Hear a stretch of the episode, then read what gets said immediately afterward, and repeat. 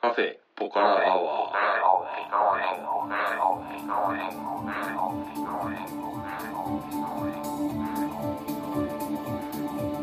カフェポカラアワーこの番組は群馬県内某所にあるカフェポカラを舞台に私店主のたけしと常連客哲司さんのお送りする番組です哲司さん明けましておめでとうございまあすおめでとうございます。えー、と言いつつもあれですよね新年第1回目の放送じゃないんですよねそうですね。ちなみにね、新年1回目、1日が月曜だったんですけど、はいはいそこはちょっことれアねえーップできなかったんはい、僕で、が飛ばしまして まあ、何にせよ前回のネパール話がね、はい長すぎましたよね。全5話ですね全5話ではい、でそれが7日と17日になるからこのこれは多分もう皆さん聞いてるのは20そうですね何日1月後半っ後て半感でじすでねすねまあでも一応明けましておめでとうございます、という今こと年でもポカラはよろしくお願いしますよろしくお願いしまはす、いというわけで、まあ、今日は東湯臭いカフェカフェポカラからお送りしてるわけですけど、という臭いですねあの一昨日ちょっと不思議な現象が起きましてはい面白そうな話です、はい、あのー灯油のせ、まあ、ストーブをうちは使ってるんですけど、うんだまあ、あの家に灯油のポリタンクがあって、で、あのー最近あの電動式のうん自動で給油が止まるポンプっていうのがうんあるんですよ。こうスイッチ入れると、うんまあ、そのまま動いて、うんであの給油タンクが満タンになったら、うんこう自然と止まるっていうへえそういう電動ポンプがあって、うんでうちそれ使ってるんですけど、はいなんかね夜中にうん一人でに電源が入ったんですよ、ホラーですね はいで、まあ、僕たち2階にいて、うんで夜11時12時くらいに、うんなんか臭いとなんでこんなに灯油臭いんだろうと思って、うんで階段の方に行ったら、んどうもこれに下から匂いが上がってくるなと思おってでー階段降りてったら、んウィーンって音が聞こえてるん ですよはいはいえ何これと思って、うんでも灯油臭いしもしやと思ったら、うんあの電動ポンプのスイッチが勝手に入ってましてへえでたまたまそのきポリタンクの中にこう刺してあったんで、うん全部吸い上げて、うんポンプが床にぶちまけてたんで すよ灯油を。すごいですね、はいちそれってそんなに簡単なスイッチなんですかあまあカチャってやるスライド式のスイッチなんですけど、んまあなんかの拍子に多分中途半端なところになってて、なんかの拍子にカチャって上がっちゃったんでしょうね、切り方が甘かった、はいまあまあまあそれかん心霊現象かどっちかですね,、なるはいだからとりあえず次の日仏壇を掃除しました あそっかたけしさんち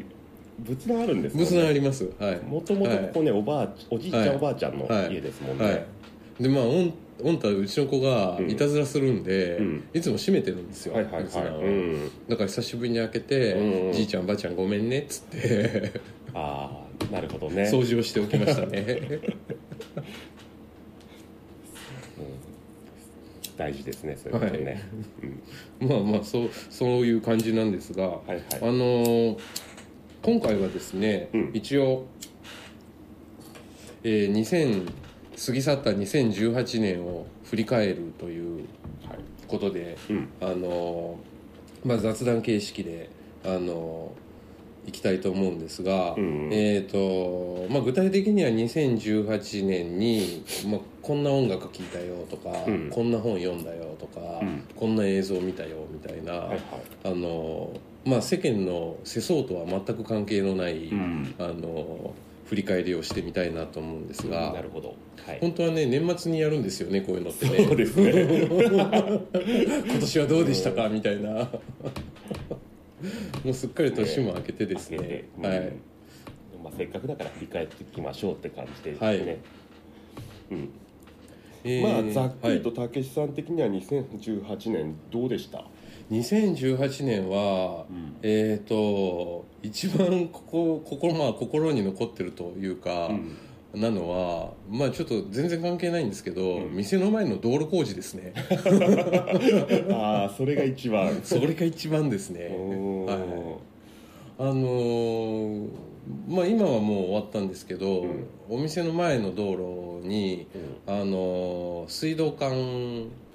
がまあ走ってて地下に、うんうんでそれを全部架け替えると、うん新しい水道管に変えるっていうので、うん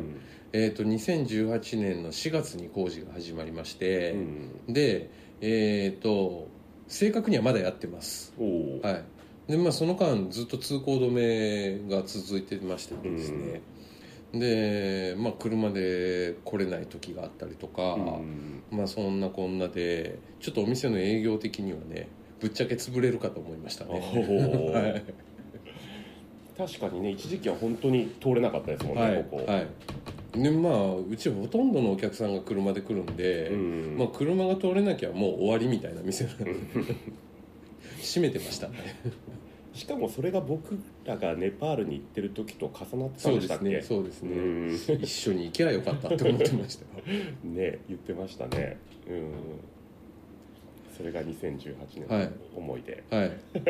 思い出まああとはまあおいおい話すと思いますけどうんまあ、ここ数年の中ではうん一番こう新しい音楽に触れた1年だった気がしますねあー去年はいいですね、はいなる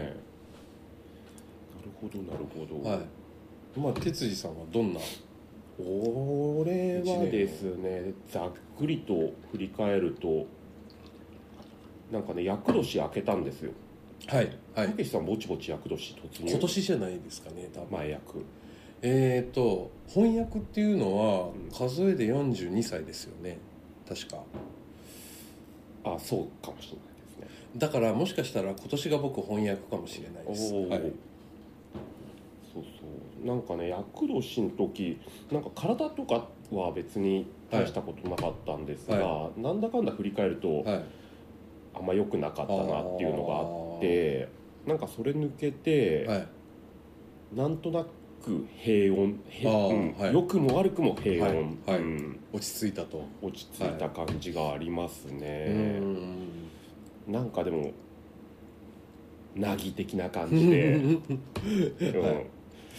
俺はこっからどこに向かうんだみたい な、 あうんーなんかこう、はい分分岐点じゃないけれども、はいなんかちょっとこうぽっかり、あーうんですねでまあ刺激を求めてはいネパールに行ったっていうのもあるんですけれども、はいはいうんねなんかもう本当あれですよ僕なんか子供いないんで、はいもうこの間友達にその話したらなんだっけな輪活就活、はい死ぬことを、はい死ぬことを考えて生きていくみたいな、あの鼻水出ましたけどあなんだー臨終活動なんまかあ、まあ就活って就活とかね最近、婚活とかあねの葬儀屋から来るチラシとかに書いてありますねあ本当に、はいあ婚活でいいのかじゃあお就活、えー、就活とか就活ですね終わるに活躍の活は ああ音的には就職活動とはい本当一緒な感じだ、いああそうそうい や就活就活就活1年目で すよな感じがありましたねあーうん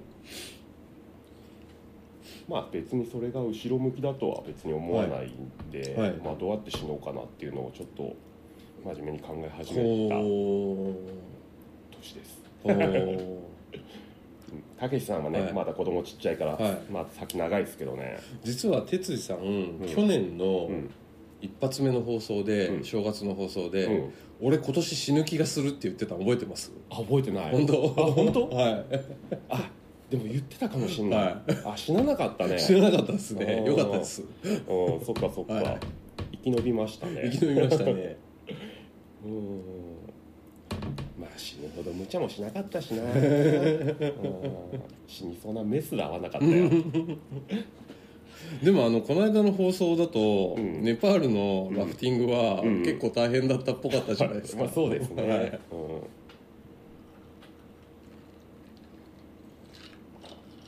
あの大人になったのかああいうやばいところではい割と空気を読まずにはいわざと落ちるみたいなことを、はい若い頃とかはして、はい周りをはい混乱させるみたいな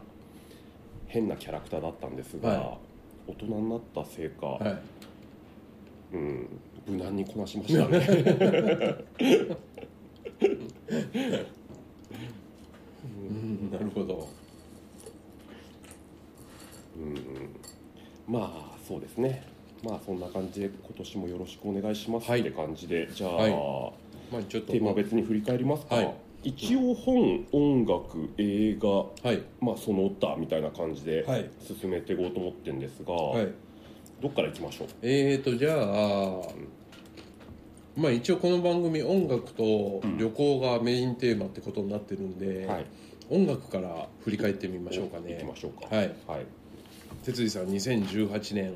お俺から行きます、はい、一体どんな音楽を聴いてきたのか、うん今年はね、はいえーっと 振り返ってみるとはい2月に、はいえーっとこれは一回何かの時に話したんですが、はいライっていうバンドのはいはいセカンドアルバム「ブラッドっていうのが出て、はいそれがとにかく僕的にははい良くてですね、はいそれずっととにかく聞いてて、はい当然それ以外にもその後ずっといろいろ聞いてたんですが、はいまあ、完全にそのライ以外の洋楽はね完全に迷子ですね、へなんとなく自分はのい趣味思考的にえはいエレクトロニカみたいな感じのうんうんうん音楽がなんか今フィットしそうな感じうんがうしんその辺のね結構マイナーなバンドとかバンドとかアーティスト聞いてるんですが、はいいいなと思ってもこう長続きしないというか、はうん、こうずっと聴いてられる音ではないみたいな感じで、うん完全に迷子な状態ですあーねでも洋楽はまあそのライのブラッドがはいとにかくベストでした、うんうんで邦楽が、はいまあ、軽いところで言うとはいこれも前に話したやばい T シャツ屋さんがヤバティですねヤバ T がですね、は1月にセカンドアルバムを出して、いはいであこんな若いバンドはいいるんだ面白いなみたいな感じで、そしたら年末もう12月になってから、はいサードアルバムが出まし東て方サイクル早いですね早いですよね、うん、でまあこれはこれで、うん、まあ久々にヤバティのことを思い出してあこんなバンドいたなと思って聞いて、でねこれビデオクリップで「あの可愛いっていう曲がはいシングルカットされてるのかな、はいうん、でそれのビデオクリップが結構面白くてうーんこんちの映像はそのギターボーカルの子が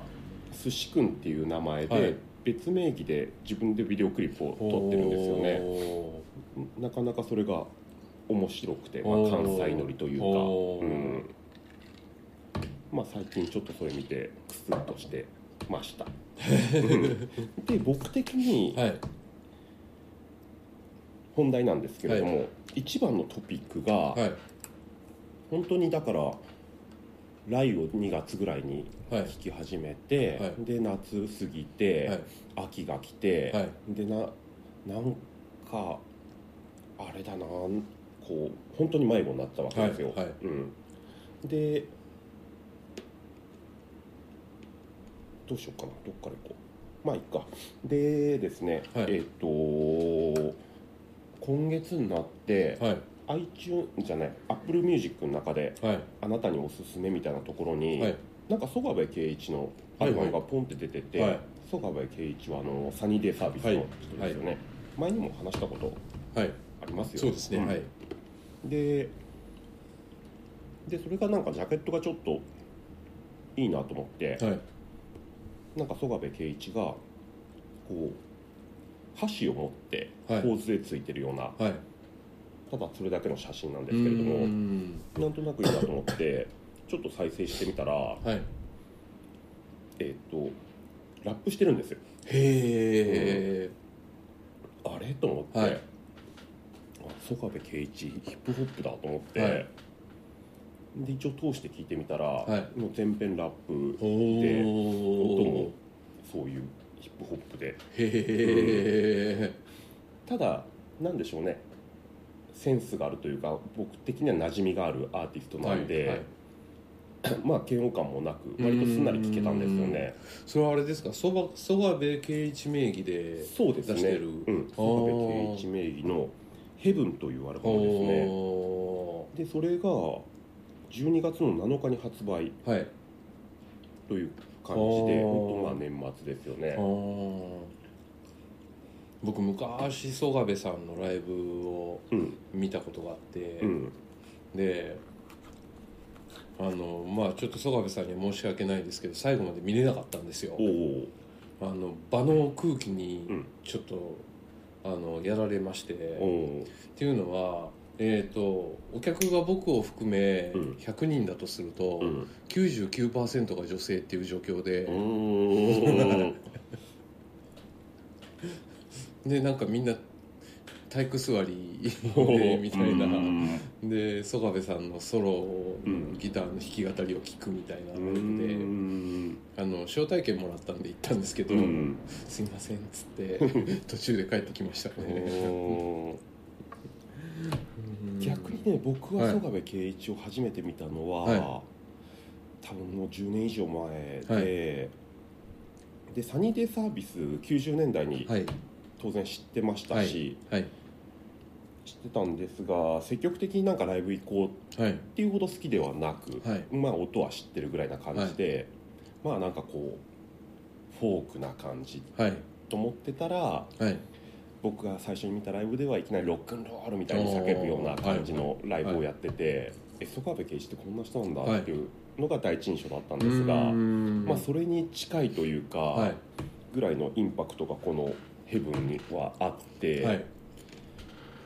なんて言うんでしょうね良くも悪くもこう時代に沿ってるというか、はいはいなんか昔の遺産というか昔の自分のイメージで、はいこうそれをなぞりながらこうやっていくこともできるじゃないですか、はいはいある程度有名な曲もあるし、でもそういうんじゃなくて常にこうはい時代に合わせてはい今の自分を出していくみたいなスタイルなんだなっていうのをこれであなるほどねと思って、で他のアルバム探したら、はいなんとこの「ヘブンの発売から2週間後はいの21日にはいまたソロアルバムが出て、えーでこれがで「There is no place like Tokyo Today」っ ていうちょっともう一回タイトル「There is no place like Tokyo Today これは完全にあれですね引用ですね」これはさ、はい There is no place like home ではいあれだよね住めば都みたいなこと、はいあとねうん「There's No Place Like」は「アメリカ Today」っていうアルバムがあそうなんだカーティス・メイフィールドあのかアルバムであるんですなよるほどね、はいそうなんだ、はいこれはまあ多分そこからの引用じゃないかあそうだなねって思うんですけどこのアルバムのはいなんか全曲解説みたいなのを自分でやってて、はい最後にカーティス・メイフィールドに捧ぐって書いてありましたーじゃあそうですねうんオマージュですねうんはいうーんでこれはねヒップホップ感はそんなな,ん、なくはないか、うーうんんヒップホップ感もありつつもうんなんですがこへーのアルバムがね僕ちはいょっとハマっちゃっておーいま、未だにヘビロテで毎日聴いてますうーねんなるうほどん、なんかライもそうだけど、はいこの曲もこのアルバムもやっぱりなんかベッドルームミュージックみたいな感じで評価されててうーんベッドルームミュージックってなんだとか思うんですけど何かきっと僕の、はいうん、好みに触れるはいこうくくりなんでしょうねあベッドールームミュージック卓録的なはい、なんだか、それとも本当に寝室で聴ける音楽なのかは知らんけど はいうんまあ、とにかくなんかこうパーソナルな感じというか、うん、でねうんボーカルにあのエフェクトオートチューンっていうあれがかかってて、うんはいそれがこの人の声とすげえ合っあて。ーあいいんですよでまあさんこの絡みでちょっと全部バーって言っちゃいますけれども、はいとにかく最近の曽我部圭一はすごはいく多作らしくて、ーおえっとサニーデイサービス自体もやってます、はいはいうんでただねサニーデイはドラムの方がちょっと病気で亡くなっちゃったらしくて、ーまあ、2人編成で、はいただ レコーディングとかには割ともうベースの方が前ほどは関わってなく、うんうんうんうん曽我部圭一のソロプロジェクト的な的な感じだけどソロとなんかバンドは分けてるみたいなうんうん感じで、うんうんで2017年の12月ですね、はいにえーっとポップコーンバラバラッツっはいていうアルバムが、はいえー、Apple Music と Spotify で公開されて、はいでこれがまた配信されつつもはいそのと配信されながらも、ま、ミックスとかマスタリングがこう途中で変更されつつあーはいでまあその12月にはいそれにプラス3曲加えて、はい CD とアナログ両方とも2枚組でうーん出した、あうあんすごいすごい面白いやり方ですねそうですね、はいやっぱりこの音楽配信をうまく使ってるというか、はいはうーんで今年のあ去年の3月8年の3月ですね、に「ザ・シティというまたアルバムを出して、わずか4ヶ月後ですよ、はいうん、ほーでこれが3月より配信開始して4月にはアナログのみ2枚組で発あ売、ーはいうん、でねこれがまた良くて、うー ん1曲目に「ラブソング2」っていう曲があるんですけれども、歌詞が「ファック」言うだ けではでも音はめちゃくちゃなんか綺麗な、い、うーん音でうん、でこれのインタビューとか読むとはいなんか出来損ないだから、はいはい前回のアルバムに漏れた曲を集めつはいつ進めたらしいんですがなんかおーもう自分の意図しないはいものに仕上がったらしくて、うーんそこがなんかアーティストとしてはなんか自分で全てコントロールしてないというか、はいできなかった、はいけど出したみたいな、おうんとーころでもしかしたら最高傑作と本人はって言あっあてる感じあでーなるほど面白いなと思って、へえうんでこのアルバムがリリースした直後から、はいこのアルバムのリミックスプロジェクトがはい発動しまして、はいこれも Spotify で毎週楽曲を公開したらしいんですよ、はいはいうん、全18曲はいで毎週公開しつつはい全18曲が6月にはい完結して、はいで8月にアナログ2枚組で発売はいだから今年でもはい3月、8月で12月に2枚って感じで、今年だけで4枚の作品を、すごいですねうん、出してプラスサニーでの過去の曲のベスト版も出してるらしいんで。うーんちょっとねなんか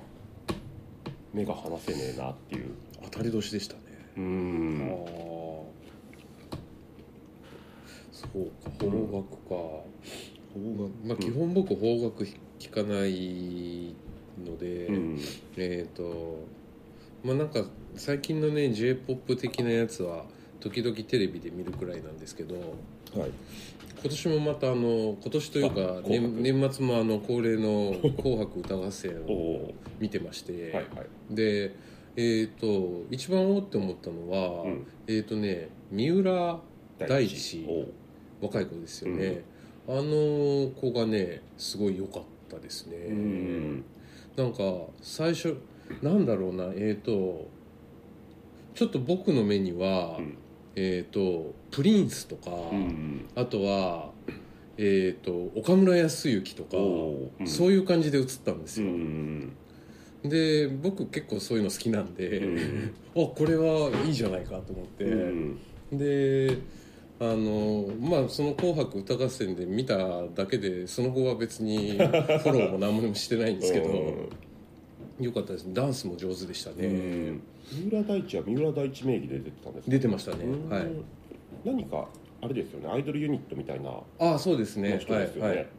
あとね結構ね NHK 教育で、うんあのまあ、今 E テレって言いますけど、うん E テレでね結構ねあの音楽活動してんですよねあへーの子供向けの番組の音楽担当してたりとか、うん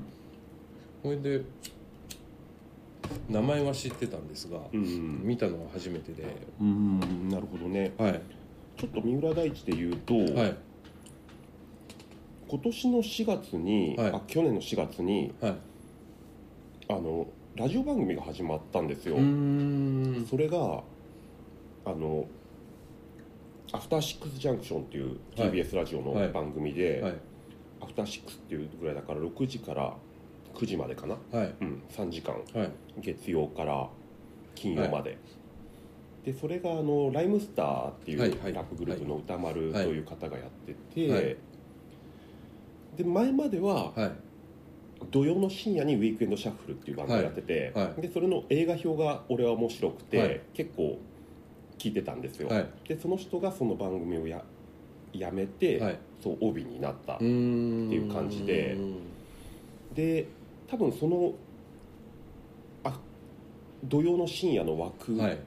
空いた枠をはい三浦大知が今やってるんじゃないかな、お多分ー確か、おうーんで違ったらごめんなさいね、はい でそっちの「アフターシックス・ジャンクション」帯番組の方がまたこれが割と面白くて、うーん今年はねなんかリアルタイムでは常に聞けないから、はラジコっていうあの後からはいはタいイムシフトで聞けはいる番組で、はいもうだから1日3時間やってるわけだから、はいそれを追っかけるんで割と もう精一杯というか、まあ3時間聞くん結構大変ですよね大変ですよね。はうん、うあん、2018年はねとにかくそのラジオばはっか聞いてましたね、いまだに聞いてますけど、ああとうん方角で結構衝撃だったのは、うん、ダパンプですねああ USA ですか USA あのー ここれ人前で歌えるんだと思って イッサーすげえなすげえ腹のくくり方したなって僕は思ったんですようんだってカモンベイビーアメリカですよそうですね はあれが受けるんですもんね世いの中でね、はい、はいすごいなとう思んって、まあ初めて見た時は爆笑しましたけどね、うんあれはカバーですかいやちょっと情報は全然持ってないから分かんないんですけど、うんまあとにかくすげえなこの歌詞と思 って僕はね逆にはそのアフターシックスジャンクションが毎日ライブコーナーがあっいて、はいはそれでポセイドン石川っていう方が出てて、はいはい知ってますいいや知らないでかす知らないですその人はいろんな楽曲をはい全て山下達郎風に歌うっていう人で その人が、はいその USA をカバーしておておで他にもあの大塚愛の「さくらんぼ」だったり、、はいはいろんななんかはい曲をね、い、はとにかく山下達郎風に歌うっい、てちゃんいとう達郎風に聞こえるんです聞かこえます、あじゃあすごい才能ですうんうんね、でその人が USA をカバーしてて、はいでこの USA って誰の曲だろうってんで調べたらダパンプダパンプだったっていう、はいポセイドンしか面白いんでもしかったら、えー、あれですかね YouTube とかでも見れたんあですか、ね、見れますビデあオービデオクリップあのあ公あ開じゃしてるんあでぜぜひ見てみ ます、はい、今晩見ますひ ぜひはいあーまあまああれですねあの今回も何回かにわたってあの雑談続けたいと思うんですが、はいえー、とそろそろあの今今日はお時間が来てしまったので、まあ、次回に続くという感じでちょっと次回あの僕の2018年音楽の振り返る的なやつから始めたいと思います、今日は哲井さんどうもありがとうございましたでした